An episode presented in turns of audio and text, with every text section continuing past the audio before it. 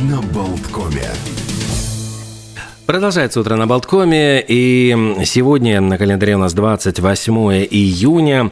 Что случилось в этот день? Такие вот э, исторические события.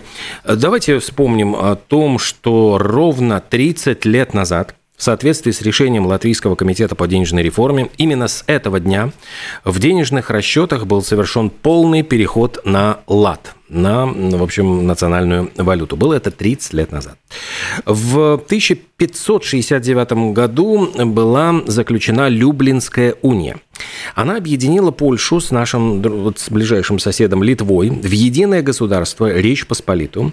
И Сейм в городе как раз Люблин э, был созван королем Сигизмундом Августом. С января заседал этот Сейм, который эм, принимал это решение, там, в общем, были свои интриги.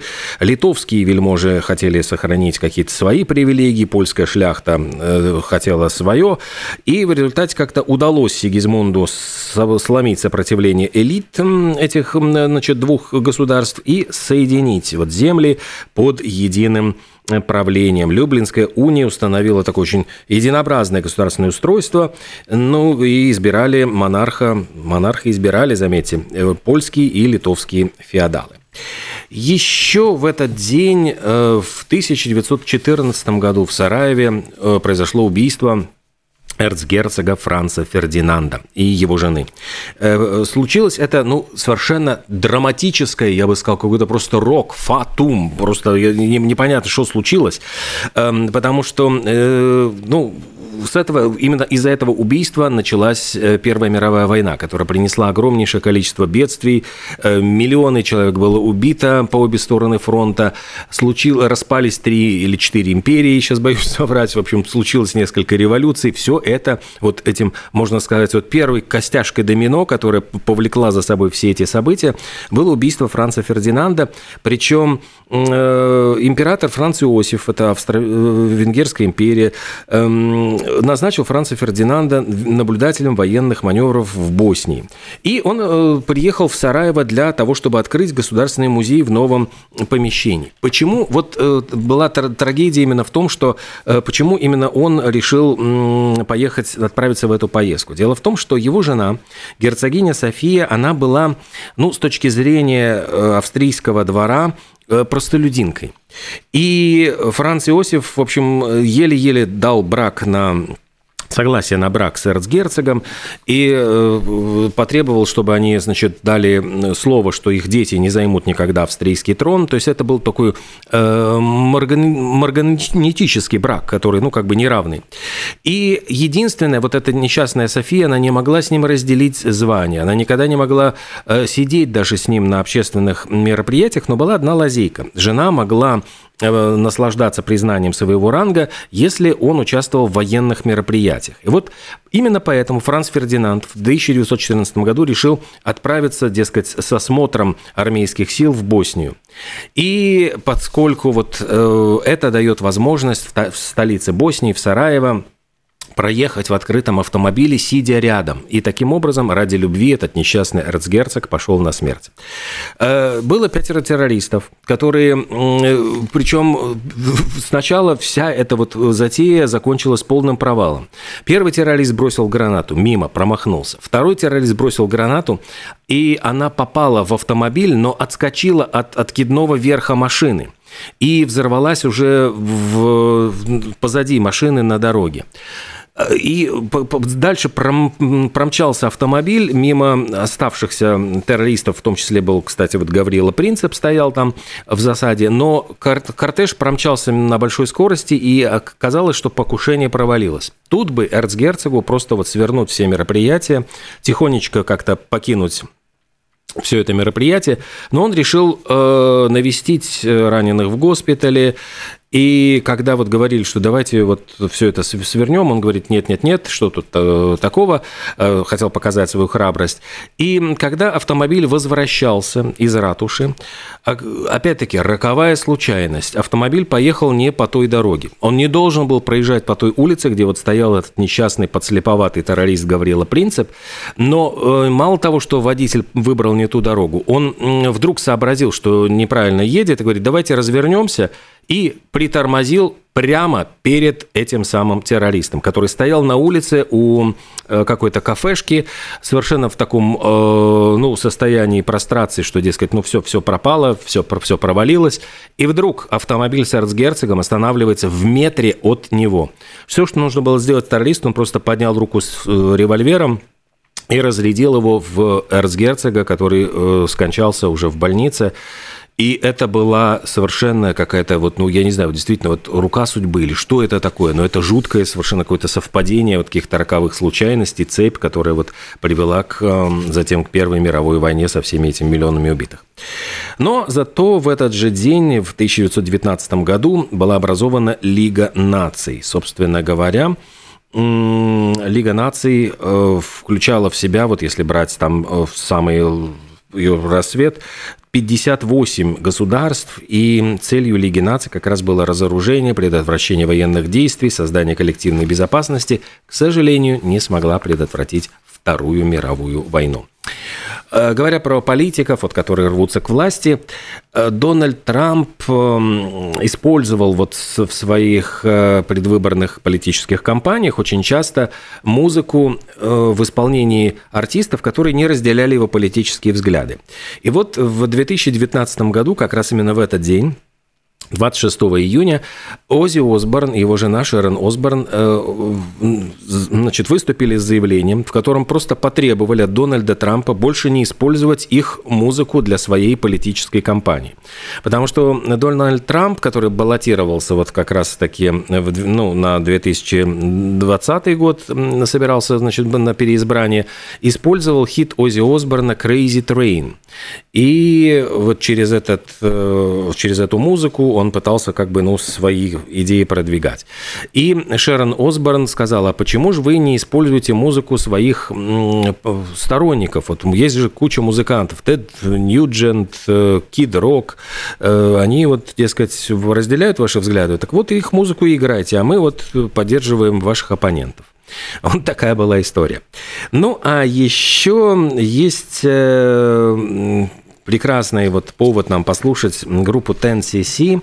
Э, композиция, ну, у нее очень длинное вступление, поэтому ее уже, наверное, можно запускать, потому что я чуть-чуть расскажу действительно про этот хит. Песня I'm Not In Love. Это была, пожалуй, самая знаменитая песня этой британской группы. Она просуществовала, ну, где-то вот с начала 70-х до начала 80-х, но вот чудо одного хита. По большому счету, это самая популярная песня. Говорят, что когда они ее сочинили, они отправились в Америку, и э, в компании Mercury Records они, когда сыграли эту вещь, те были настолько потрясены, сказали, это шедевр, мы подписываем с вами контракт на 5 лет, и заплатили им сразу же сходу миллион долларов, что было действительно большой очень суммой. Э, эта песня вдохновила ну вот, э, Queen на богемскую рапсодию, кстати, и она была сочинена незадолго до этого. Ну и много других, в общем, конечно, культурных влияний этой песни. Давайте вспомним эту прекрасную, милую мелодию.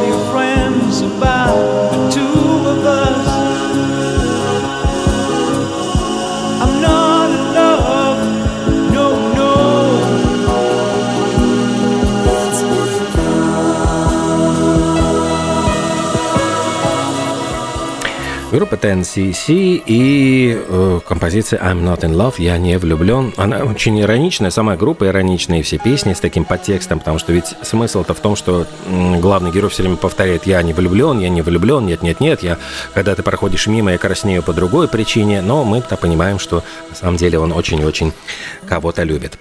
Э, про любовь, вот у меня тут есть новость, да, конечно, история любви вот принцессы Дианы и тогдашнего принца Уэльского э, Чарльза, в общем-то, такая печальная, скорее, история любви, поскольку они расстались, Диана погибла в автокатастрофе, принц э, женился снова, ну и сейчас является королем. А между тем знаменитый свитер принцессы Дианы собираются продать на аукционе, и это свитер, на котором Э, такой он красного больше цвета, но такая с розовым отливом. И там белые овечки, среди которых затесалась одна черная овца. И говорят, что стоимость этого свитера может составлять как минимум 100 тысяч долларов. На аукционе Сотбис в сентябре его собираются продавать. Впервые она его надела Э, на матче по полу э, своего жениха, ну вот когда они еще были только э, жених и невеста принца Уэльского, это был июнь 81 года, и говорят, что это была одна из первых вещей, которые разработали Салим Юир и Джоанна Осборн для их лейбла трикотажных изделий. И продажи такого джемпера резко выросли после того, как надела вот такой вот э, свитерочек э, принцесса Диана. И буквально через несколько недель э, попросили значит, из Букингемского дворца прислать еще один свитер, поскольку он был поврежден. И вот э, связались специально новый, сделали свитерочек для Дианы, отправили его во дворец. Однако, где оставался вот э, оригинал, остав... ну, долгое время было неизвестно. И буквально в марте нынешнего года, где-то на чердаке в Букингемском дворце, его обнаружили спрятанным в маленькой коробочке, вот накрытым там каким-то ну, хлопчатобумажным покрывалом. И на этом оригинальном свитерочке есть небольшое повреждение на манжете, который, вот говорят, это особый шарм, Сотбис уже выставил его на аукцион, и это будет аукцион проходить во время недели моды в Нью-Йорке. И вот как говорит, значит, один из экспертов Сотбис, глава отдела моды и аксессуаров Синтия Холтон, это исключительный предмет одежды, тщательно сохраненный, несет в себе шепот грации, очарования и острого взгляда на моду, принцессы Дианы. Ну, я понимаю, что все это, вся эта тирада должна поднять стоимость данного предмета на какую-то совершенно недосягаемую высоту. Э, продолжая разговор вот о шоу-бизнесе, о каких-то интересных событиях в этот день, э, Майкл Джексон в 2009 году, через три дня после смерти, занял первое место в чарте альбомов Великобритании с, с пластинкой Numbers Ones. И затем э, появился уже альбом Essential Майкл Джексон, который держался на первом месте в течение семи недель. В общем, очень грустно, конечно, что вот именно после смерти всегда происходит какой-то взрыв интереса. Э, в этот день, в 2016 году, скончался Скотти Мур. Имя, которое ничего не скажет никому, но это был гитарист, который постоянно аккомпанировал Элвису Пресли.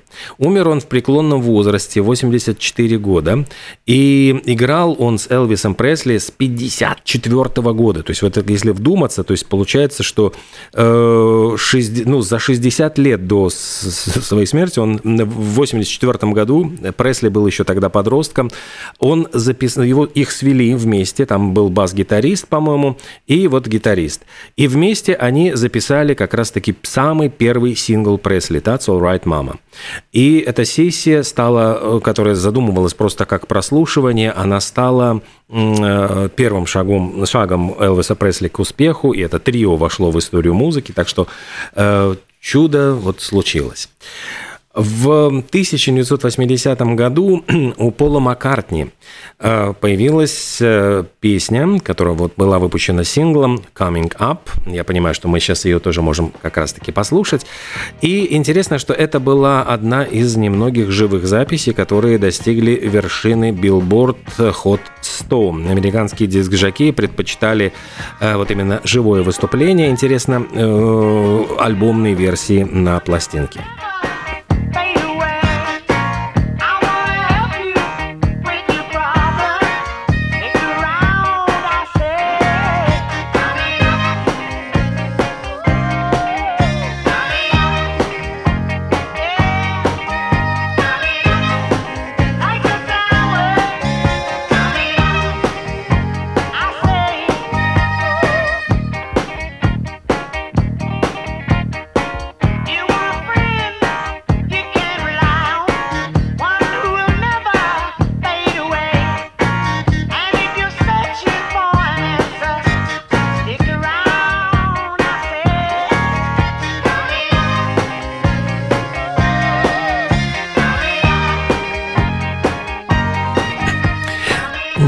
Несколько сообщений пришли вот из мира шоу-бизнеса. Э, в Великобритании начинается уголовный процесс над Кевином Спейси. Актер, которого э, уже вот я не знаю сколько лет, вот в зените движения МИТУ его обвинили в сексуальном насилии. И сейчас, вот сегодня он должен будет предстать перед судом Великобритании, потому что ему вменяются 12 правонарушений. Э, ну, вот с в сексуальном насилии, непристойном нападении, там, в общем, куча всяких вот обвинений, очень достаточно серьезных. Кевин Спейси виновным себя не признает. Инциденты эти относятся где-то к началу нулевых годов, ну вот где-то какие-то с 2005 по 2013 год.